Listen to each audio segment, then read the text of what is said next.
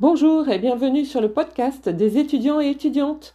Que vous soyez en formation initiale ou continue, en préparation concours ou que vous soyez en reprise d'études. Vous êtes en L1, L2, L3, M1, M2, BTS, DUT, CPGE ou encore en école de commerce et d'ingénieur avec accès direct après le bac. Ce podcast est pour vous. Il s'adresse aussi à ceux et celles en devenir, à ceux et celles qui hésitent, qui veulent ne pas se tromper. Nous sommes ici pour discuter cours, méthodologie, meilleurs moyens de réussir et culture générale. Certains d'entre vous me disent que depuis la rentrée, ils travaillent deux heures de travail personnel en plus du travail euh, de cours euh, et que pourtant ils n'y arrivent pas, ou tout au moins ils ont le sentiment d'être dépassés, ils ont le sentiment lorsqu'ils parlent aux autres, à leurs autres camarades euh, dans leur classe, eh bien euh, d'être en dessous en fait. À cela, il peut y avoir plusieurs raisons. La première est une raison de santé.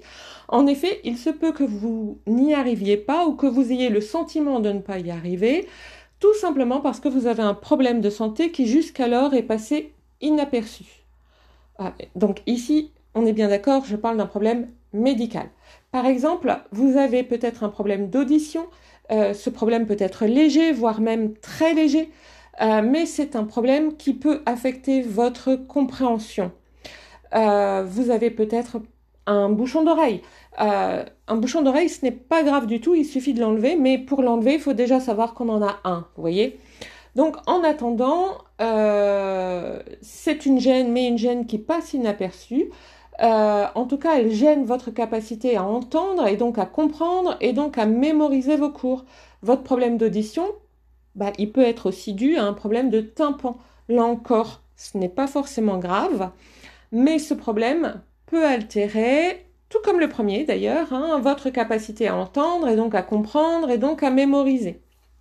On dit en général que des problèmes d'audition génèrent des problèmes de mémorisation. Pensez aussi que vous pouvez avoir un problème si vous mélangez les lettres, notamment lorsque vous êtes fatigué. Il se peut que vous ayez une dyslexie, une dyslexie légère, surtout si euh, vous, enfin, si elle n'apparaît que lorsque vous êtes fatigué, c'est une dyslexie légère.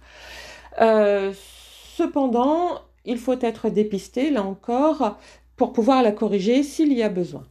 Donc, euh, c'est la même chose avec la dyscalculie. pour pouvoir éventuellement contrer cette dyscalculie, il faut déjà l'avoir dépistée.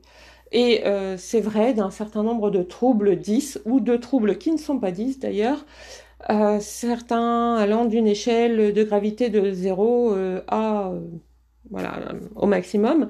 Mais bon, si jusqu'alors votre problème est passé inaperçu, on peut penser que c'est un problème léger. Mais ce n'est pas parce que c'est un problème léger qu'il faut obligatoirement se dire qu'on ne va pas le traiter. Si on traite, on traite les problèmes, même les problèmes légers. Si vous avez l'impression de tout faire pour y arriver, si vous allez à les cours, à tous les TP, à tous les TD, que vous faites en plus deux heures de travail personnel par jour et que malgré tout vous avez toujours le sentiment de ne pas y arriver, que vos notes sont en dessous de la moyenne. Alors là, évidemment, je parle pour les BTS, les DUT, les CPGE. Euh, encore que les CPGE, faudra qu'on en reparle. Les licences et les masters en alternance, et puis l'ensemble des écoles. Et eh bien donc ici, euh, si vos notes sont toujours en dessous de la moyenne, vous pouvez aller faire un bilan auprès de votre médecin traitant. Il vous écoutera, il vous fera peut-être faire des tests euh, et il vous orientera éventuellement d'ailleurs vers un médecin spécialiste. En aucun cas, vous ne devez prendre des médicaments qui ne vous seraient pas prescrits par votre médecin traitant ou par un médecin spécialiste. J'ai parlé il y a quelque temps avec une personne euh, qui a passé des concours euh, et donc, elle a passé des concours en prenant des médicaments. Alors, des médicaments pour se réveiller le matin, des médicaments pour s'endormir le soir. Et, bizarrement, euh, eh ben, le concours a été difficile, pour ne pas dire pire. Quand je dis pire, cette personne, elle a fini à l'hôpital psychiatrique pendant un certain temps. Hein. Donc euh, voilà, on ne prend aucun médicament, aucun médicament, je dis bien, sans l'aval de son médecin traitant, sans prescription de son médecin traitant ou d'un médecin spécialiste. Euh, de même que cette année et puis toutes les années suivantes, hein, vous allez mettre une croix sur tout ce qui est drogue récréative, même si vous pensez euh, que celles que vous prenez éventuellement, j'espère que vous n'en prenez pas, hein, soyons bien clairs, hein, euh, elles sont fiables et sans danger. Toutes les études menées montrent que lorsqu'on fait des autopsies sur des personnes qui ont pris des drogues, y compris des drogues dites légères comme la weed, la marijuana, ben, l'enveloppe contenant le cerveau est jaune et qu'elle est d'autant plus jaunie que la personne en a pris beaucoup. Et normalement, l'enveloppe, elle devrait être crème, blanc crème, vous voyez. Donc cela démontre, qu'on le veuille ou non, une incidence entre la drogue et le cerveau, entre la drogue et la capacité à établir un diagnostic, à comprendre, à analyser, à proposer des solutions, à mettre en œuvre des solutions et à vérifier que les solutions fonctionnent. Cependant, il existe aussi une autre raison qui peut faire que vous ayez l'impression de ne pas réussir, alors que vous essayez vraiment de tout mettre en œuvre pour euh, avoir votre année, pour obtenir votre année. Il se peut que vous ne veniez pas, par exemple, de la bonne catégorie sociale. Alors, tout de suite, on est d'accord, on va écarter la thèse du complot. Non, ce n'est pas parce que vos parents sont ouvriers, ou sont employés, ou ne travaillent pas, que des forces obscures s'obstinent à vous éloigner des études. Non, non, ça marche pas comme ça. Simplement, la culture qui est valorisée à l'école, puis plus tard au niveau des études supérieures, c'est une culture qu'on va qualifier de plutôt bourgeoise. Euh, c'est la culture des cadres. Si vous ne venez pas de ce milieu, il peut être plus difficile pour vous d'en comprendre les codes, euh, de savoir les appliquer et de savoir les appliquer à bon escient, de savoir les utiliser votre façon de vous mouvoir, votre façon de parler, votre accent, votre façon de vous habiller, tout donne des indices sur votre catégorie socio-professionnelle d'origine. Les professeurs euh,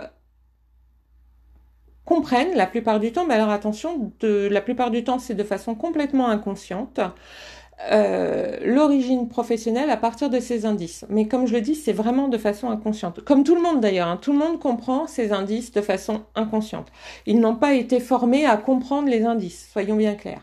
Donc, euh, les professeurs, eux, ce qu'ils n'aiment pas, ce sont les fautes d'orthographe, euh, les mots de patois qui vont être disséminés dans une dissertation, etc.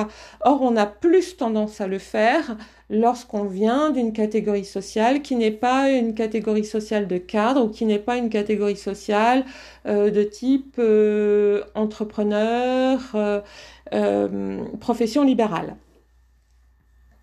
Donc, il faut le savoir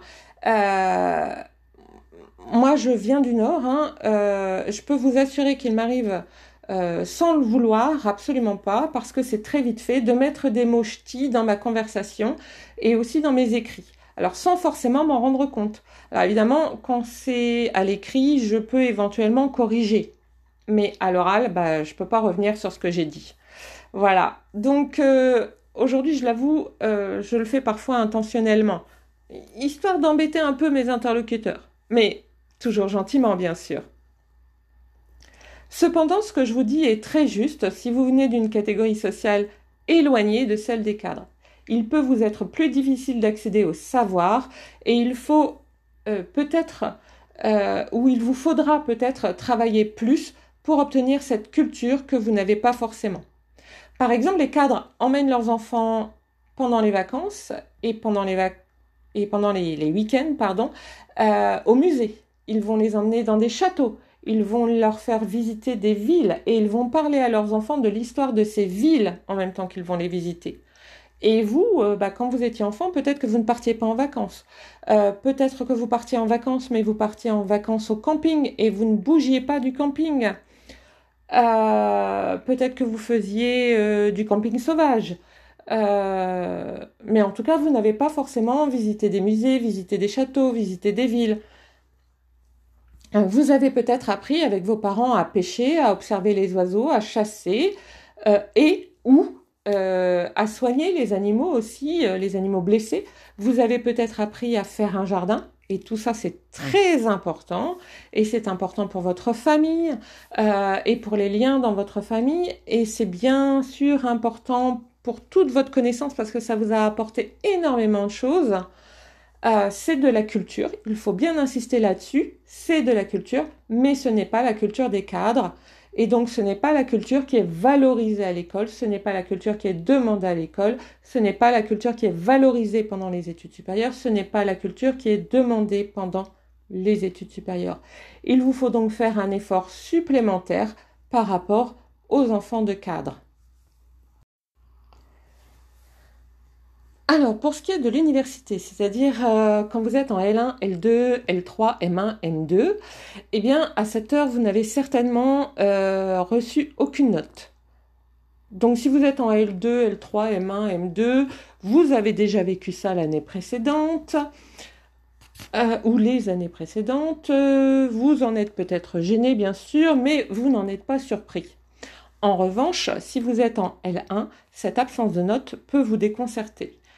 Il n'est en effet pas rare d'avoir des examens uniquement au moment du partiel, puis du terminal, et donc euh, de n'avoir aucune note. Hein. Ça signifie que vous aurez des examens euh, soit en décembre ou en janvier, parfois en février, euh, et donc au mieux vous aurez vos premières notes vers mars il se peut aussi que vous découvriez vos notes de partiel au même moment que vous aurez les notes de terminale.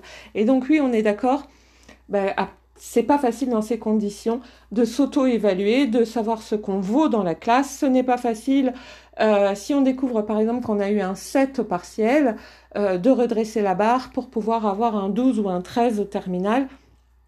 C'est clair, c'est très compliqué. Euh, c'est perturbant aussi. Hein. Ça, je le sais, euh, je l'ai vécu, donc euh, je, sais très bien comment ça fonctionne. Euh, cependant, il n'y a pas d'autre solution que de faire avec et donc de travailler et de réaliser un travail personnel.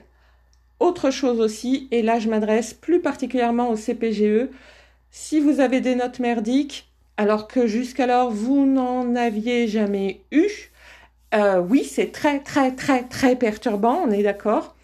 Mais c'est le jeu. Alors, il faut savoir que toutes les écoles préparatoires ne mettent pas forcément des notes merdiques. Simplement, certaines, oui. Et là, en fait, ce qu'il faut que vous regardiez, parce que vous, vous avez des notes et des notes très régulièrement. Vous avez même parfois plusieurs notes dans la semaine. Euh, là, ce qu'il faut regarder, en fait, plutôt que votre note euh, à chaque fois qu'elle vous est, enfin à chaque fois qu'une note vous est donnée, ce qu'il va falloir regarder, c'est plutôt votre place dans la classe. Voilà. Si vous avez 9 et que la première note est à 10 euh, et que euh, bah, vous êtes le troisième, c'est plutôt bon. En revanche, si vous avez deux et demi et que la meilleure note c'est 3 et que vous êtes le second, eh bien c'est plutôt bon aussi. Euh, mais si vous avez 2,5 et que la meilleure note c'est 14, là c'est pas bon du tout. La CPGE, on regarde parfois, on regarde notamment quand on sait que euh, l'école dans laquelle on est a tendance à mettre des notes merdiques pour euh, un petit peu vous aiguillonner, on va dire.